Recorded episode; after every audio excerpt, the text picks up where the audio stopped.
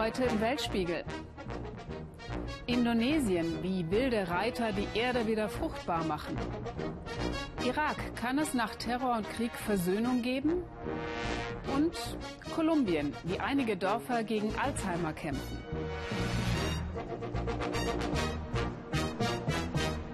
Guten Abend und herzlich willkommen zum Weltspiegel, der heute gleich mit einem sehr spannenden Thema startet.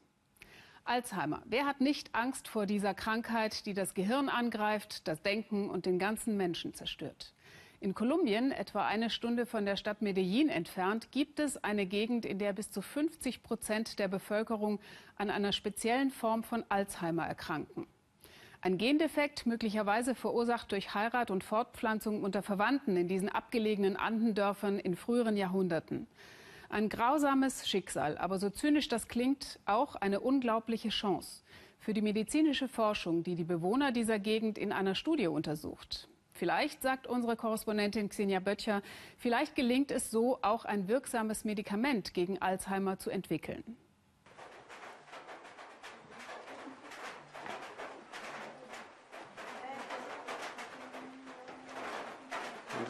Wo sind wir? Wo wir sind? Bei dir zu Hause. Wir sind zu Hause bei Aicardo und seinem Freund im Spiegel.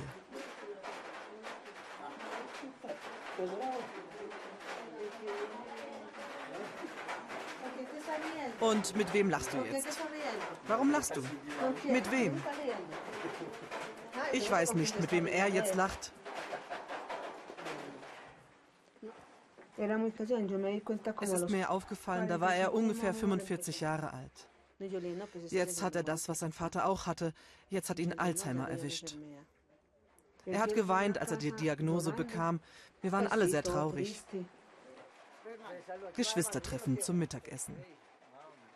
Aicardo trägt ein Gen in sich, das Alzheimer verursacht. Ein Gen, das seit Generationen in seiner Familie weitervererbt wird. Der Vater ist an Alzheimer gestorben, zwei Brüder, eine Schwester liegt im Sterben.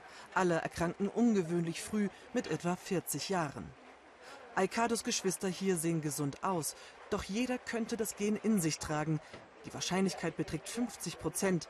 Wer das Gen trägt, wird unweigerlich erkranken. Ganz ehrlich, wenn wir nicht krank werden, ist es so etwas wie der große Preis. Alzheimer. Heute hat die Krankheit einen Namen, aber jahrhundertelang glaubte man im Bergdörfchen Belmira an einen Fluch, der Menschen verblöden lässt. Denn nicht eine, nein unzählige Familien waren betroffen. Francisco Lopeda von der Universität Antioquia in Medellin erfährt von den erstaunlich vielen Menschen, die erstaunlich früh am Vergessen erkranken. Am Anfang waren wir einfach neugierig. Uns war gar nicht klar, was das alles bedeuten könnte. Aber eines war glasklar. Das hier ist sehr wichtig. Lopedas Team recherchiert akribisch hunderte Jahre zurück, durchforstet Sterbeurkunden, befragt Pfarrer und Familien, bringt die Dimension der Erkrankung ans Licht. Die hier war krank, die verstarb krank, der hier nicht, die hier ja. Über 25 Großfamilien, über 1000 Menschen in einer Handvoll Dörfern sind von einem mutierten Gen betroffen, das Alzheimer auslöst. Wann hört das auf? Man zieht am Faden und es werden mehr und mehr und mehr. Ich sage, wir haben Pandoras Box geöffnet. Die Entdeckung macht die Mediziner betroffen und doch bietet sie für die Wissenschaft eine einzigartige Chance. Zum ersten Mal weiß ein Forscherteam, wer in Zukunft erkranken wird. Es gibt so viele Betroffene auf engstem Raum wie weltweit nirgendwo sonst. So kann das Team unter wissenschaftlich besten Bedingungen erforschen, womit sich Alzheimer bekämpfen lässt. Wir können Erfolg haben oder wir können scheitern. Gleich wie? Beide Ergebnisse sind für die Wissenschaft hochinteressant. Wenn wir erfolgreich sind, sind wir auf dem Weg zu einer Lösung. Wo im Gehirn liegt der Schlüssel zu Alzheimer? Die Forscher glauben, dass eine bestimmte Ablagerung die Nerven im Gehirn zerstört. In ihrer Studie testen sie, ob sich die Bildung der Ablagerung behindern oder stoppen lässt. Das wäre ein Durchbruch. Wie zerstörerisch die mikroskopisch winzige Ablagerung wirkt, ein Einblick. Hier ein gesundes, da ein erkranktes Gehirn. Man sieht den Unterschied deutlich. Das erkrankte Gehirn wiegt 600 Gramm, das gesunde etwa doppelt so viel. Da versteht man schon mit einem Blick, was die Patienten erleiden bei diesen schwerwiegenden Schäden. Wenn man es umdreht, wieder der Unterschied. Hier hat sich eine Art Hohlraum gebildet. Hier ist das alles kompakt. Zurück nach Belmira, eine Fahrtstunde von Medellin entfernt. Regelmäßig besucht das Medizinerteam die betroffenen Familien. Sie alle wollen an der Erforschung mitwirken, helfen, die Krankheit zu bekämpfen. Mach mal so. Ich zeig's dir. Dreh die Hand um.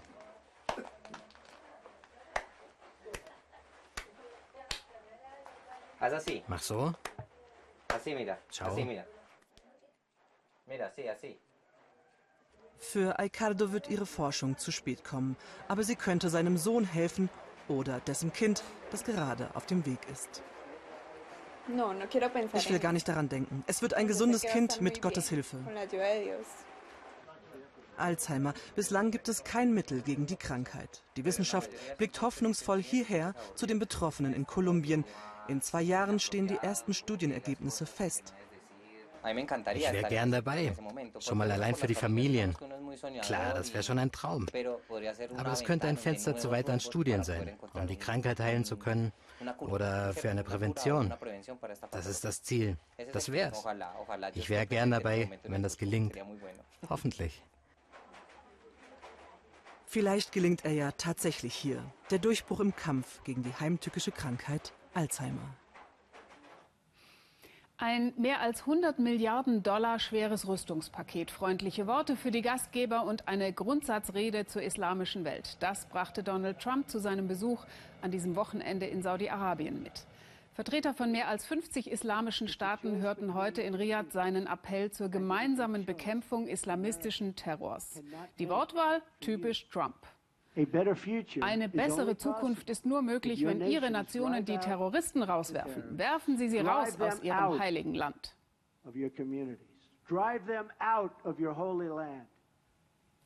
Die Realität im Nachbarland Irak ist ungleich viel komplizierter. Die vom IS beherrschte Stadt Mosul ist immer noch nicht ganz wieder zurückerobert. Doch gleichzeitig laufen jetzt schon Schnellverfahren an einem Gericht, die Täter verurteilen und Opfern des IS zu ihrem Recht verhelfen sollen. Im Minutentakt muss hier zwischen Gut und Böse unterschieden werden. Daniel Hechler war für uns in den Gerichtssälen. Gefesselt, gebeugt, gedemütigt.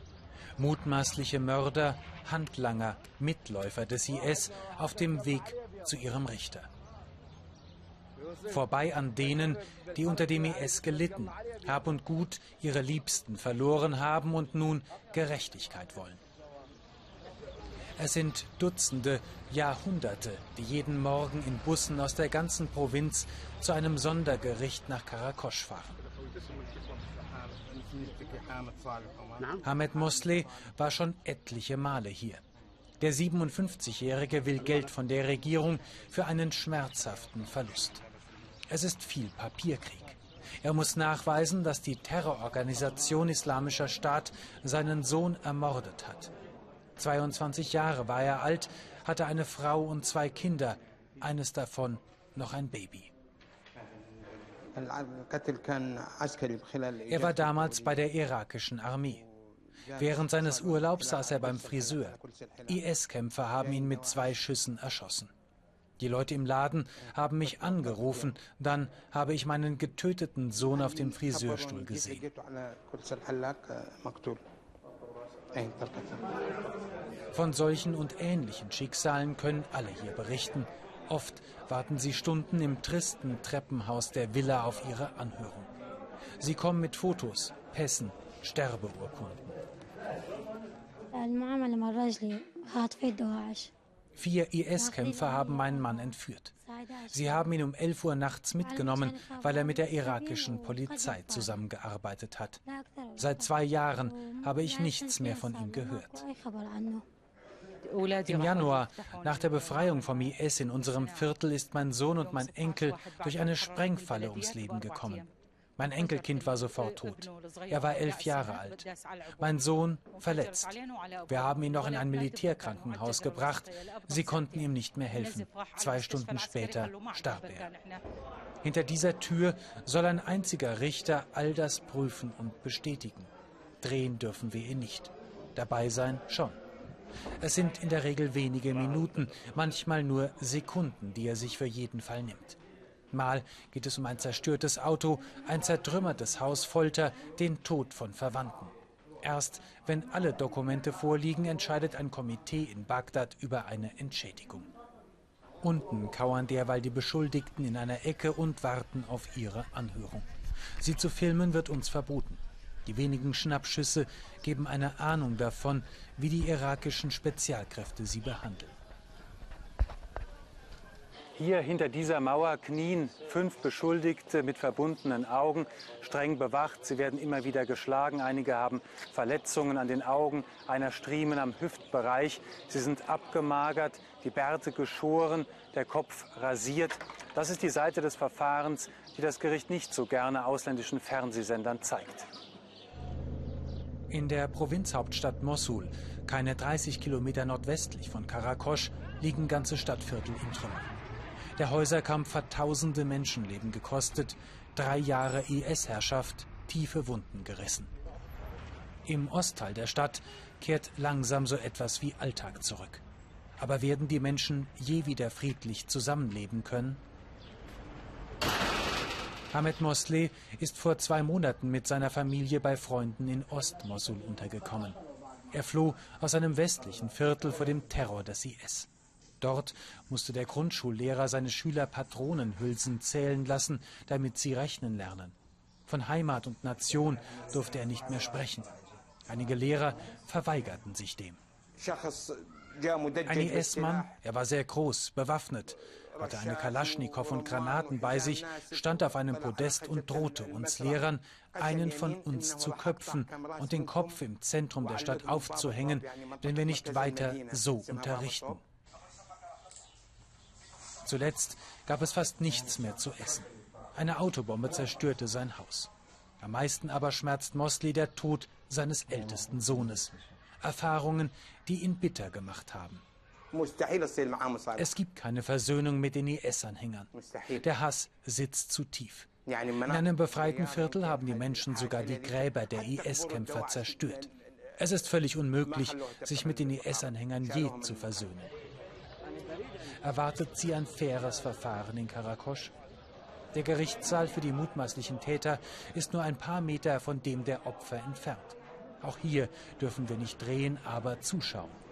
Mit den Händen auf dem Rücken werden die Beschuldigten vorgeführt, herumgeschubst, angebrüllt. Der Pflichtverteidiger schweigt die meiste Zeit. Ja, es sind äh, Anhörungen im Schnellverfahren. Die Beschuldigten kommen kaum zu Wort, wirken wie unter Drogen. Einer hat gerade sofort eingeräumt, dass er als Sittenpolizist für den NS gearbeitet hat, nannte dann auch schon gleich die Namen von Kollaborateuren. Zwei andere haben bestritten, je für den NS gearbeitet zu haben. Das zog der Richter wiederum in Zweifel, der sich auf Verwandte berief, die für den NS gearbeitet haben sollen und ominöse Augenzeugenberichte. Da steht Aussage gegen Aussage. Nach 20 Minuten wird die Akte schon geschlossen und nach Bagdad geschickt. Auch viele dürfte dort die Todesstrafe warten. Für die Opfer des IS hat das Warten gegen 14 Uhr ein Ende. Ein Mitarbeiter des Gerichts verteilt die ersehnten Dokumente. Die begründen den Anspruch auf Entschädigung. Kann so Gerechtigkeit entstehen? Hamid Mosli jedenfalls ist zufrieden. Ob er und der Irak so Frieden finden werden, das allerdings ist völlig ungewiss. Es gibt in der arabischen Welt auch Länder, die es schaffen, sich islamistischen Extremismus und Terror weitestgehend vom Leib zu halten. Ehrlicherweise muss man dazu sagen, es sind die kleinen Golfstaaten, in denen Geld aus Öl- und Gasquellen nur so sprudelt und wo Monarchen genau bestimmen, was freitags in den Moscheen gepredigt werden darf. Die Herrscher der Vereinigten Arabischen Emirate überraschen uns immer wieder, nicht nur mit spektakulären Bauprojekten, sondern auch mit intelligenten politischen Initiativen. So haben die Emire kürzlich ein Ministerium für Toleranz eingerichtet und das auch noch mit einer Frau besetzt. Alexander Stenzel hat sie begleitet. Ihr Blick ist offen, ihr Verstand scharf und ihr Humor berühmt. Lubna Al-Qasimi, Nichte eines Emirs zwar, aber auch eine Selfmade-Frau aus den Vereinigten Arabischen Emiraten. Direkt neben dieser Moschee hier ist die St. Andrew-Kirche. Dort oben steht der Name. Lubna Al-Qasimi ist Ministerin für Toleranz. Die gläubige Muslima pflegt den ungezwungenen Kontakt mit Vertretern anderer Religionen. In Abu Dhabi trifft sie sich mit christlichen Gemeinden, nicht zum ersten Mal. Ich bin mit einigen Priestern zum Vatikan gereist. Wir waren beim Nationalen Gebetstag in Washington, D.C. Uh, mit Priester Andy war ich beim Scheich der ägyptischen Al-Azhar. Es geht darum zu zeigen, dass wir zuallererst Menschen sind. Toleranz, sagt sie, fängt im Alltag an. Miteinander reden, zuhören, verstehen und anderen das Gefühl geben, dazuzugehören. Wir erleben das hier bei uns in der Kirche sehr praktisch, ein friedvolles Miteinander und Nebeneinander der verschiedenen Religionen. Ähm, ich wünsche mir manchmal, äh, in meiner deutschen Heimat oder Schweizer Heimat gäbe es Ähnliches. Ich habe einige gute Ansätze in der Schweiz und in Deutschland erlebt, aber sicher können wir uns hier vieles noch abgucken. Worte, die überraschen und die so anders klingen als das, was einige Kritiker der Ministerin vorwerfen, dass ihre Termine nur Show seien in einem autoritär geführten arabischen Staat. Lubna al-Qasimi kennt die Kritik, aber sie sagt, in ihrem Land fänden religiöse Extremisten keinen fruchtbaren Boden, Ihnen drohen Haft von mindestens fünf Jahren. Wir haben einige Gesetze verabschiedet, die Menschen schützen sollen vor Diskriminierung wegen ihrer Hautfarbe, vor Beleidigungen, dass ihre Werte nicht von anderen herabgesetzt werden oder ihre Religion diffamiert wird. Fast vier Millionen Arbeitsmigranten leben in den Emiraten, oft unter schwierigen sozialen Bedingungen aber religiös fühlen sich die meisten frei. Das erzählen Sikhs, die hier in Dubai zu einem Frühstück der Nationen eingeladen haben. Oft würden sie anderswo von Muslimen als Ungläubige stigmatisiert. In den Emiraten aber seien sie akzeptiert. Umso mehr habe sie ein demonstrativer Besuch der Ministerin gefreut. Sie sprach über Gleichheit, Harmonie, Toleranz. Die Toleranzpolitik der Vereinigten Arabischen Emirate ist unvergleichlich. Niemand auf der Welt hätte gedacht, dass so ein vielfältiges Zusammenleben möglich ist. Die private Seite von Lubna al-Qasimi. Auch hier geht sie als Frau ungewöhnliche Wege in der arabischen Welt. Ihr Hobby ist die Landwirtschaft. Sie zeigt zwei Assistenten aus dem Ministerium, was sie so alles anbaut. Sie sind nicht wirklich überrascht, dass ihre Chefin wieder einmal konservative Rollenbilder der arabischen Kultur aufbricht, in der Frauen weder als Chefin, Ministerin oder als Landwirtin vorgesehen sind. Selbst bei den Ministerkollegen sind die Reaktionen unterschiedlich auf ihren sehr selbstbewussten Lebensentwurf. Oh, Manche sind schockiert, andere lachen. Manche von denen sind auch Hobbyfarmer und die machen daraus einen Wettbewerb, wer besser ist. Aber ich mache nicht mit.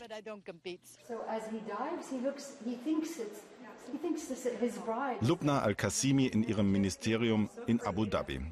Hier empfängt sie seit einiger Zeit viele Gäste aus der ganzen Welt. Regierungsvertreter und Nichtregierungsorganisationen wollen erfahren, warum ausgerechnet die nicht gerade demokratischen Emirate ein Toleranzministerium haben. Das erste weltweit.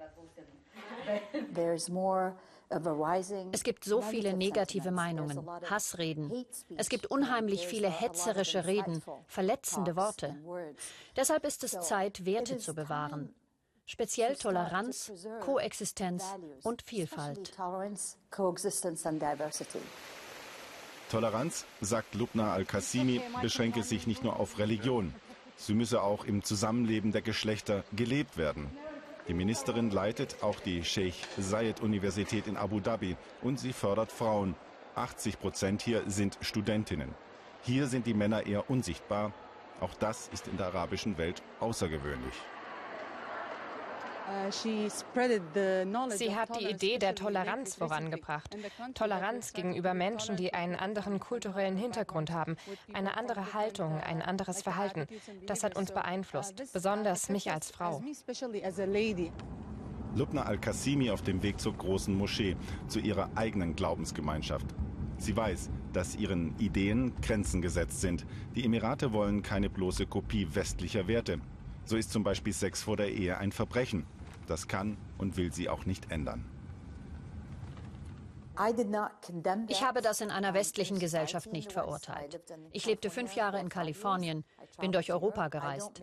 Ich urteile nicht darüber, wie andere dies sehen. Aber ich erwarte auch, dass andere nicht über mich urteilen, weil ich meine Tradition respektiere. Tradition und Moderne. Für beides steht Lubna Al-Qasimi, die weltweit erste Ministerin für Toleranz. Nicht im nahen, sondern im fernen Osten, genauer gesagt in der Inselwelt Indonesiens, liegt die Insel Sumba. Nie gehört? Kein Wunder, Sumba ist touristisch noch nicht so lange erschlossen. Und das wichtigste rituelle Fest der Insel, genannt Pasula, hat sich im Wesentlichen noch so erhalten, wie es die Bewohner schon immer begangen haben. Es geht um farbige Würmer aus dem Meer, um Blut für die Fruchtbarkeit des Bodens und alles andere erklärt Ihnen jetzt unser Korrespondent Philipp Abresch.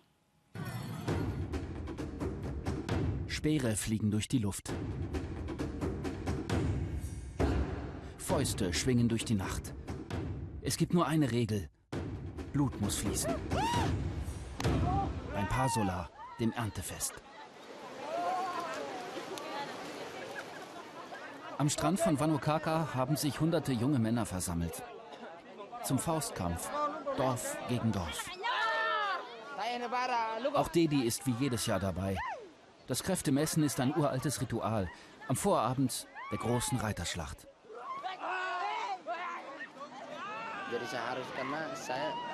Ich kann nicht anders. Ich muss kämpfen, sagt Dedi.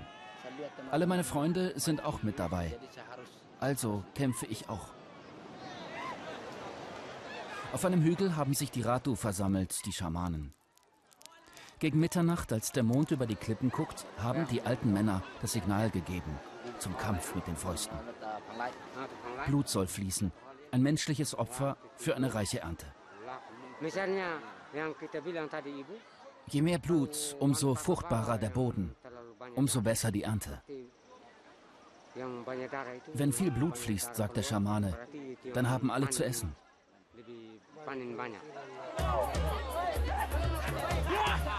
Die Kämpfer haben ihre Hände mit Gras umwickelt. Manche verstecken Metall unter den Bandagen. Dann fließt noch mehr Blut. So einfach, so brutal die Sitten.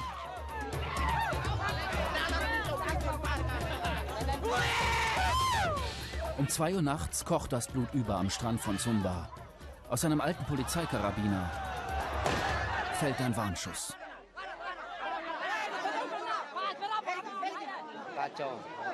Das wird ein bisschen brutal jetzt, weil alle kämpfen gegen alle. Da muss jemand dazwischen gehen.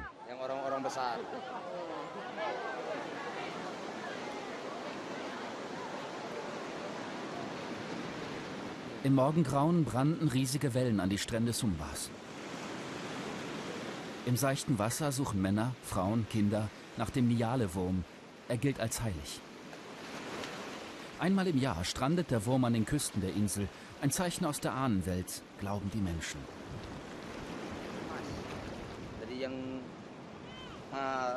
Immer wenn der Wurm hier auftaucht, sagt Dedi, ist die Zeit gekommen für das Pasola, das Reiterfest. Und alle im Dorf machen sich bereit. Die Natur hätte es sich schöner nicht ausdenken können. Sumba, eine Flugstunde von Bali entfernt, im Osten Indonesiens. Die meisten sind einfache Bauern. Reis, Mais, Zuckerrohr, etwas Viehzucht. Eine Insel wie von der Welt vergessen. Wild und ungezähmt. Unter den Bambusdächern herrschen Sitten wie vor Hunderten von Jahren.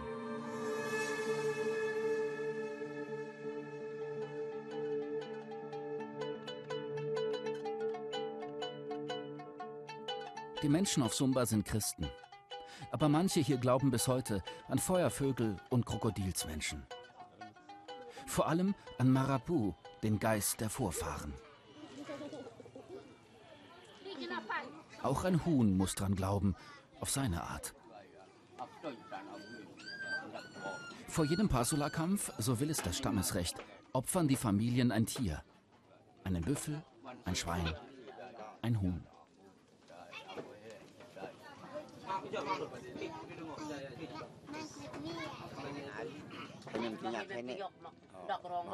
Alles steht im Blut geschrieben, sagt der Schamane. Diesmal stehen die Zeichen gut. Marapu wird uns beschützen.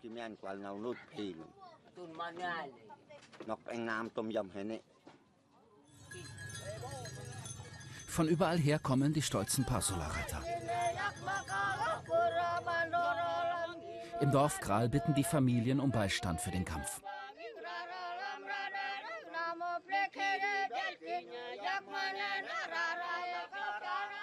Hoch zu Pferd die Schiedsrichter. Man geht mit der Zeit. Die orangen Westen sind gesponsert von einer Bank.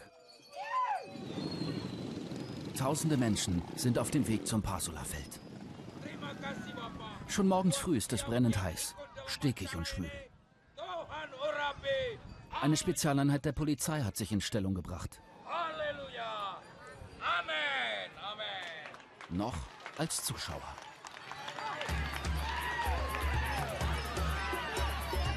Dann beginnt der Kampf. Die Reiter beider Clans preschen aufeinander zu. Im richtigen Moment schleudern sie dem Gegner ihren Speer entgegen. Ein gefährliches Spiel, voller Athletik. Früher hatten die Speere Spitzen aus Metall. Das Schlachtfeld muss rot gewesen sein vor Blut. Doch auch ein stumpfer Speer kann tödlich sein.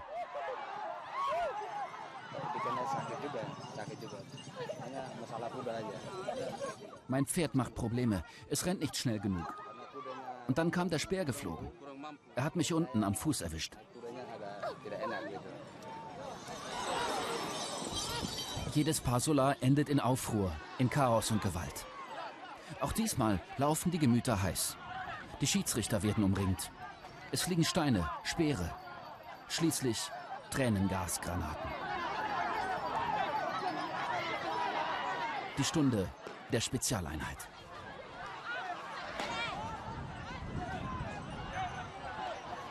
Der Polizeichef ist ein Zugereister aus Bali und wundert sich. Das ist ja wohl deren Kultur hier, sagt der Polizist.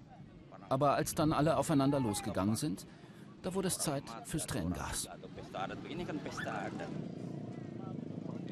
Speere, Gewehre, Tränengas, was für ein Erlebnis. Doch egal, was beim Pasula passiert, alle hier, so heißt es, gehen als Freunde. Frieden soll herrschen auf Sumba. Bis zum nächsten Pasula. Rauchen schadet ihrer Gesundheit. Jede Zigarettenschachtel sagt Ihnen das, zum Teil auch mit drastischen Bildern. Was der Bundesgesundheitsminister nicht sagt, Rauchen schadet auch der Gesundheit anderer, nämlich derjenigen, die den Tabak produzieren. Malawi im südlichen Afrika ist ein solcher Tabakproduzent. 70 Prozent seiner Deviseneinnahmen bezieht das ansonsten arme Land aus dem Export von Tabakblättern. Aber wer kümmert sich um den Gesundheitsschutz der Arbeiter auf dem Feld? Thomas Denzel ist der Frage nachgegangen. Der Tabak hilft uns zu überleben, sagt Goliati Chibambo. Er und seine ganze Familie arbeiten auf dieser Großfarm in Malawi. Seine Nichte seine Tochter und seine Frau. Sie alle bekommen keine Schutzkleidung, obwohl die Arbeit sie so krank macht. Wir haben Gliederschmerzen und Kopfschmerzen und fühlen uns schnell sehr müde, sagt Goliati, aber nur, wenn wir auf dem Tabakfeld arbeiten. Also muss es irgendetwas mit dem Saft der Pflanze zu tun haben. Die meisten Arbeiter hier wissen nichts oder nicht viel über die Krankheit, an der sie leiden. Es ist schlicht eine Nikotinvergiftung. Das Gift gelangt durch Hautkontakt in den Körper. Auch Kinder sind dabei, wenn ihre Eltern hier arbeiten. Dabei sind sie besonders anfällig. Auf manchen Plantagen müssen sie sogar mitarbeiten. Fast jeder hier in Kasungu lebt irgendwie auch vom Tabak. Statt der goldenen Blätter nennen die Einheimischen Kasungu deshalb. Im örtlichen Krankenhaus landen Menschen mit Nikotinvergiftung trotzdem nur selten. Denn meist verwechseln sie die Symptome mit denen von Malaria oder einer Grippe. Heute hat der Arzt einen Patienten, der über die Krankheit Bescheid weiß. Die meisten Menschen hier aber sind ahnungslos. Doch der Arzt warnt davor, die sogenannte grüne Tabakkrankheit auf die leichte Schulter zu nehmen. Wir hatten schon Fälle, die tödlich verlaufen sind, sagt er, weil es auch zu starken Blutdruckschwankungen kommen kann. Die Farmer sollten sich mehr für diese Krankheit ihrer Arbeiter interessieren, denn sie schwächt auch die Leistungsfähigkeit auf dem Feld und in anderen Lebensbereichen. Die Tabakernte macht krank. Doch in Vorbeugung und Erforschung, wie Nikotin über die Haut den Körper schwächt, ist bisher nur wenig Geld investiert worden. Dabei erwirtschaftet Malawi 70 Prozent seines Exports über den Tabak. Die Auktionen sind die größten weltweit. Tabak ist hier billiger als anderswo, auch weil die Löhne der Arbeiter so niedrig sind. Und ihre Arbeitsbedingungen sind dazu meist schlecht. Auch hier in den Auktionshallen tragen zwar manche eine Atemmaske, andere aber arbeiten ganz ohne Schutz. Auch in den USA und anderswo arbeiten Tabakerntehelfer ohne Schutz, sagt dieser Vertreter der Arbeitsorganisation der Vereinten Nationen. Es geschieht also nicht nur hier in Malawi, sondern weltweit. Und wir wollen, dass das aufhört. Auf manchen Farmen in Malawi werden die Farmer und ihre Arbeiter nun geschult im richtigen Umgang mit Tabak. Die Schulung hier hat der Tabakgroßhändler Limby Leaf organisiert. Er verteilt Comics zur Aufklärung an alle Farmen, die dem Händler Tabak liefern. Die Botschaft, ernte nur mit Handschuhen und Plastikschürzen und möglichst nicht nach einem Regenschauer, wenn die Blätter nass sind. Wir versuchen zu überzeugen, sagt der Großhändler, doch anschaffen müssten die Farmer die Schutzkleidung selbst. Heute ist eine Managerin des Großhändlers auf der Farm. Wie sie uns sagt, würden ihre Vertragsfarmen regelmäßig kontrolliert – und auch das Thema Schutzkleidung werde dann angesprochen. Das, was wir tun, sehen wir als unsere Pflicht an. Aber es ist freiwillig. Wir sind gesetzlich nicht dazu verpflichtet, sagt sie. Wir haben eine Partnerschaft mit unseren Farmern und wollen, dass sie wissen, worauf sie achten müssen. Doch wie wir auf Nachfrage erfahren, muss sich jeder Kontrolleur um rund 100 Farmen kümmern so werde kein Druck auf die Farmer ausgeübt, heißt es bei der Gewerkschaft der Tabakarbeiter. Das ist eine reine Showveranstaltung. Wenn man unangemeldet hingeht, dann findet man auch auf diesen Farmen keine Schutzkleidung. Die Arbeitsbedingungen sind erbärmlich. Das ist genau das, was wir auf der Farm erleben, auf der wir heimlich drehen. Goliati Chibambos Familie hat hier niemand aufgeklärt, der Farmer verteilt keine Schutzkleidung. Und die Arbeiter wissen nicht, ob sich die Arbeit wirklich für sie lohnt. Denn der Farmer wird erst nach der Ernte und je nach Verkaufspreis des Tabaks entscheiden, wie viel er ihnen bezahlt. Wir sind arm und brauchen das Geld. Aber auf der Farm, auf der wir das letzte Mal gearbeitet haben, hat man uns am Ende gar nichts bezahlt. Deshalb arbeiten wir hier als Familie zusammen, damit wir uns gegenseitig helfen können, wenn wir wieder kein Geld bekommen. Er und seine Familie hoffen, dass sie diesmal fair behandelt werden. Sie hoffen auf 100 Euro Lohn für mehrere Wochen harte Arbeit. An Krankheit wollen sie lieber nicht denken. Was für eine Schande, dass im 21. Jahrhundert die Menschen auf diesem Kontinent immer noch so ausgebeutet werden und das auch für unseren Konsum. Wir wollen das jetzt nicht kleinreden, wenn wir zum Schluss der Sendung fragen, gibt es auch positive Nachrichten aus Afrika? Shafak Larai, unsere Korrespondentin, meint ja. Und ich verrate erst mal nicht, wo sie sie findet. Sanfte Hügel, sattes Grün, glückliche Kühe. Hier ist die Welt in Ordnung. Hier im Werbeclip für die Schweiz oder wie? Wir sind aber nicht in der Schweiz. Wir sind in der Demokratischen Republik Kongo. Und zwar in einer Region, die seit Jahren geprägt ist von Kriegen und Konflikten. Aber warum gibt's ausgerechnet im Kongo Schweizer Kühe, frage ich mich. Die Kühe, die Milch, der Käse, das sei ihre Art des Widerstandes. Widerstand gegen die Rebellen, sagt Damian Safari. Denn die Hügel hier wurden schon oft überfallen. Seit fast drei Jahrzehnten kämpfen Rebellengruppen gegeneinander und gegen die Armee. Es geht um Geld und um Macht, weil es in den Bergen Gold, Diamanten und alles mögliche Wertvolle gibt. Während der Kämpfe seien ihre Kühe oft getötet oder geklaut worden, sagt Damian Safari. Aber sie hätten dann immer wieder von vorn angefangen. Die Milch muss schnell in die Käsemanufaktur, Transport auf Kongolesisch. Zugegeben, das deutsche Gesundheitsamt hätte den einen oder anderen Einwand. Doch Reinheit ist ja irgendwie auch Auslegungssache. Hier bedeutet Reinheit keine Chemie, sagt Käsemeister Bonifaz Nishimje und rührt geheimnisvolle Pülverchen in die Milch. Wir machen hier Gouda, so wie es uns die belgischen Priester vor vielen Jahren beigebracht haben.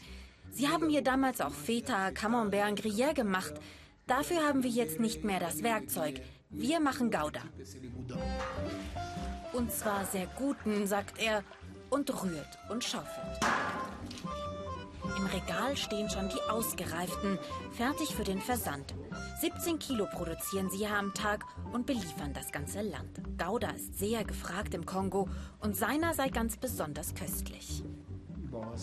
In unserem Gouda steckt viel Liebe. Ich habe eine Arbeit und kann meine Familie ernähren, so wie die anderen hier auch. Das bedeutet uns sehr viel.